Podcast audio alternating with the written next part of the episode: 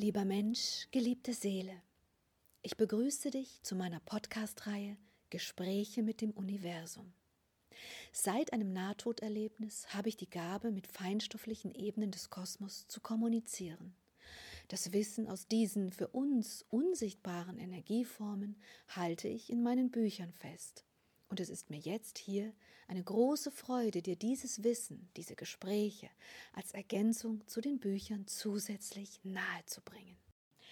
Ich schließe an meine letzte Kommunikation mit dir an und bitte nun um ein weiteres Gespräch über dich, dein Wirken und alles, was wir wissen müssen. Du hast gesagt, du möchtest als erstes über die Geburt sprechen. Also bitte, sprich. Der Körper wird durch die bewusste Kraft einer Seele beseelt, wie ihr es nennt. Dabei verbindet sich der Körper mit der kosmischen Kraft einer Seele für die Dauer des Wirkens seiner Organe und Werkzeuge des Organismus. Diese Verbindung aber bedeutet, dass sich die seelische Energie dazu in eine Art Kokon begeben muss, wie ihr es nennen würdet eher eine Art Mantel oder Bemantelung. Durch diesen Prozess wird die Energie der Seele sehr geschwächt und begibt sich in einen niedrigeren Schwingungszustand als der allgemeine vor der Geburt. Wenn diese Bremsung der Energien geschieht, entsteht eine Verzerrung der Wahrnehmung der Seele. Konkret entwickelt die Seele dabei Ängste und Ohnmächte, die sie vor dem Schlüpfen in den Körper keineswegs kannte. Ohnmacht wird diese Angst sogar noch beflügeln. Meine Aufgabe in diesem Prozess ist das vehemente Balancieren der Kräfte, der kosmischen Energie in der Seele mit dem Körper. Dazu begebe ich mich weit vor dem eigentlichen Inkarnationsprozess, nach den vielen Momenten der ersten Berührung mit dem Körper, unentwegt und beständig in die Nähe der Kraft der Mutter. Danke für diese Ausführung. Heißt das, du bringst die Energie der Mutter in einen Zustand, der es ermöglicht, dass du sie dauerhaft ausbalancieren kannst, falls Spannungen entstehen? Ja. Das wäre die kurze Beschreibung meiner Worte. Mhm. Ich begleite diesen Prozess wie ein Wächter, der darauf achtet, dass die Kraft der Seele keine zu hohen Überspannungen und verschachtelten Verstörungen erfährt. Wie auch der Körper, der die Beseelung des Körpers zu erfahren beginnt. Aus Fleisch wird bewusst gelenktes Fleisch. Ah. Ich habe selbst erlebt, wie ich relativ zügig nach meiner Geburt begonnen hatte äh, zu schielen die Mediziner hatten darauf einfach nur an dem Muskel herumgeschnipselt, aber niemals nach der Ursache gefragt. Kann es denn sein, dass diese Art einer Überspannung, so würde ich es zumindest bezeichnen, auch eine Folge der Geburt oder des Geburtsprozesses war? Ja. Ganz oft sind derartige Formen, wenn Muskeln eine andere Bewegung übernehmen als die natürliche, eine Folge des Geburtsvorganges und den damit einhergehenden Umständen. Damals war die Energie des Körpers, den du bewohnen wolltest, zu wenig hochschwingend im Vergleich zu deiner Kraft, und dies hat alle Organe und auch diese Muskeln in eine Kraftüberspannung gebracht. Die kosmische Energie war zu hoch für den kleinen menschlichen Körper, der sehr niedrig schwang. Das meiste konnte ich ausgleichen, doch die Augen deines Körpers waren dann doch zu feinsinnig beweglich und nicht mehr korrigierbar. Das Wesen in dir wird immer diese hohe Schwingung tragen, doch dein Körper wird sie nie erreichen. Diese Überspannung lebst du bis heute aus. Hm. Naja, einige Entspannungsübungen helfen mir dabei schon sehr, aber ich habe mir sowas schon gedacht. Was kann denn noch so passieren bei so einer Geburt, das nicht ausbalanciert werden kann? Du betrittst ein weites Feld, denn auch innere Störungen wie das Herz oder die Lunge sind Organe, die diese Kraftdivergenz manchmal nicht ausbalancieren können. Mhm. Wie ist das? Kannst du mir im Detail erklären, wie du da arbeitest in so einem Prozess? Wir haben von Freund der Indianer gelehrt bekommen, dass die Seele ja nicht immer gleich direkt inkarniert, sondern tatsächlich erst mit dem wirklichen ersten Schrei. Ab wann bist denn du dann im Einsatz? Ich bin da, wenn das Leben beginnt, die letzten Momente im Körper der Mutter zu erfahren. Mhm. Also, wenn die Geburtswehen beginnen. Die Bereitschaft des Körpers zu schlüpfen bedeutet für meine Energie, Bereitschaft der ausbalancierenden Kräfte. Und wie genau passiert das dann? Kannst du das bitte im Detail beschreiben? Eine Seele beginnt den Körper, den sie bewohnen will, in den Monaten des Heranreifens des Körpers zu besuchen. Ja. Mal mehr, mal weniger. Mhm. Dabei beginnt die langsame Vermählung der kosmischen Kräfte mit dem Organismus. Das meiste geschieht geführt von den Seelen und ihren Entscheidungen. Doch sowie der Körper bereit ist, nun eigenständig zu leben, beginnt der Prozess der endgültigen Vermählung von Körper und Geist. Ab diesem Moment wirken meine Kräfte wie eine lebenserhaltende, feinstoffliche Nabelschnur über den Körper und in die feinstoffliche Kraft hinein. Das beides wird von mir vereinigt und geführt. Und du begleitest dann den gesamten Geburtsprozess, richtig? Und ab wann ziehst du dich dann wieder zurück?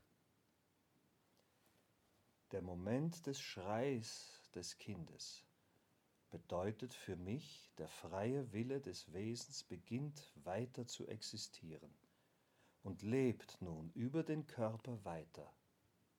Dann braucht es mich nicht mehr. Ah. Verstehe. Und wenn so ein Geburtsprozess ziemlich lange dauert?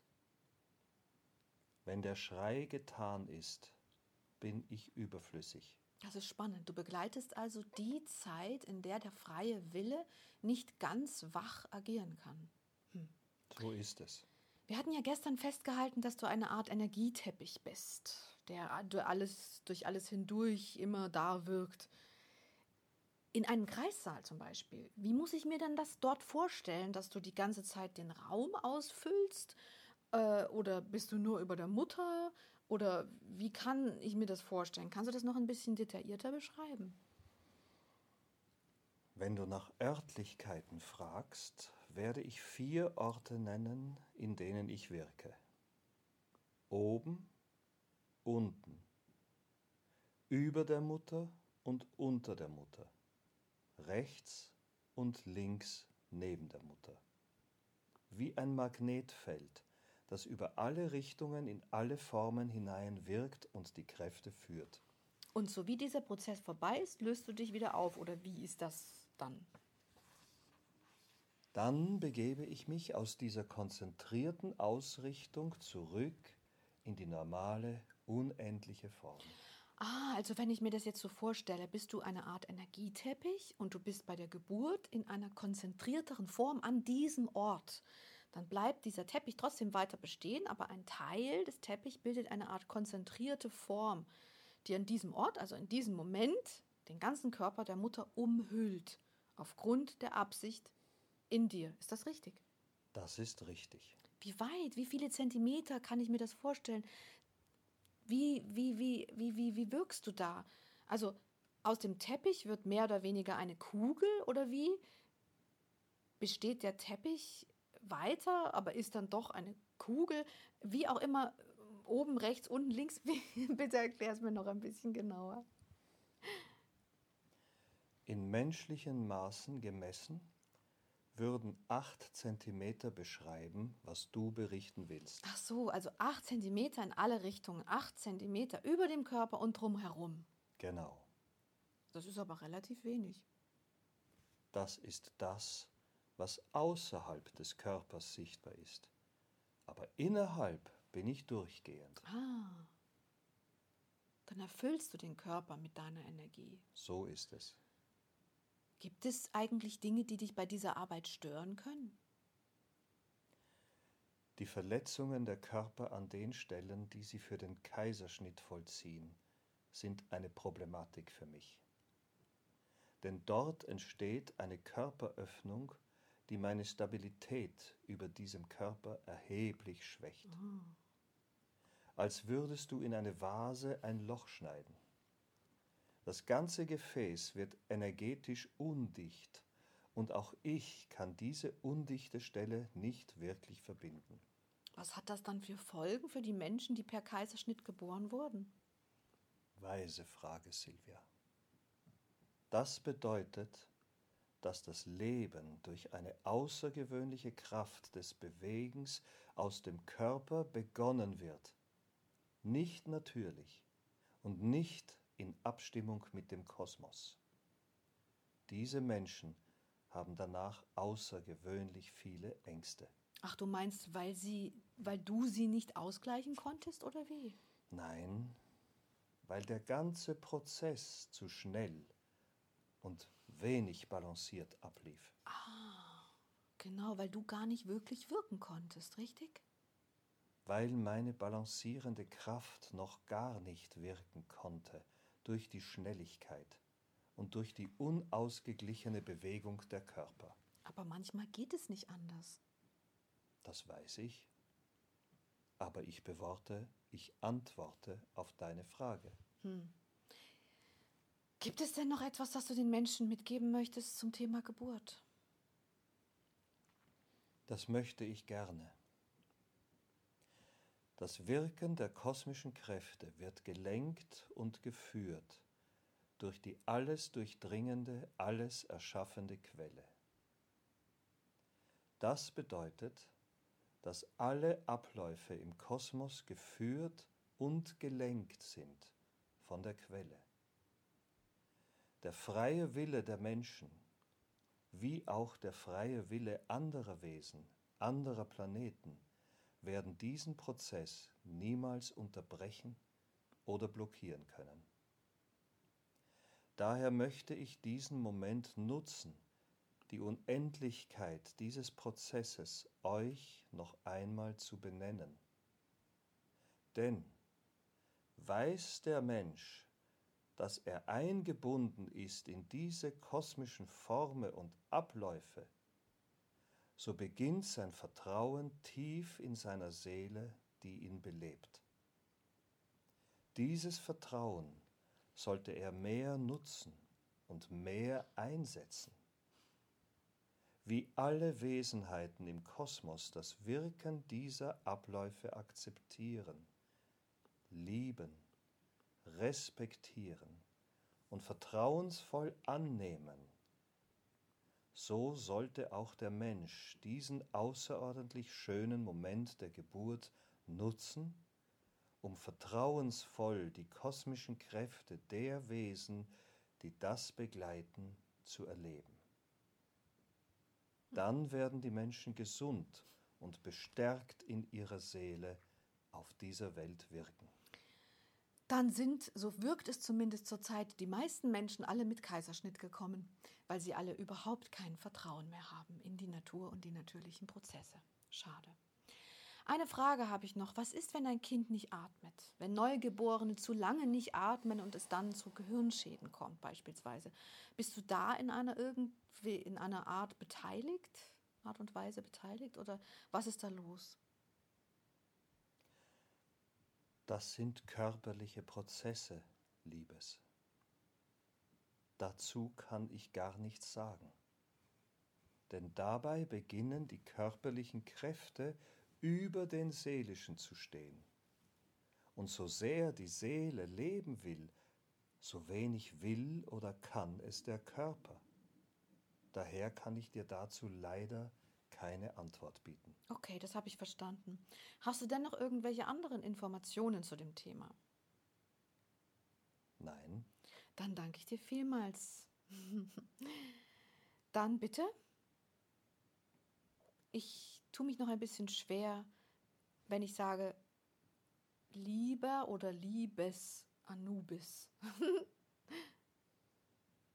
so wie du willst. Hm. Du bist ja kein R oder ein S Und du hast auch keinerlei Inkarnation hinter dir, die dich geprägt haben. Also Liebes Anubis würde ich deswegen sagen. Sehr gerne. Hm. Mal schauen. Danke, Liebes Anubis. Worüber berichtest du denn als nächstes?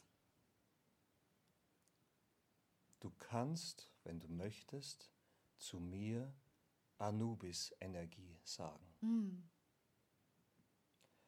Ich möchte morgen sprechen über das Wirken aus dieser Ebene in die Prozesse des menschlichen Lebens hinein, aber noch nicht über den Tod. Wow, okay. Dann danke dir vielmals. Liebe. Danke.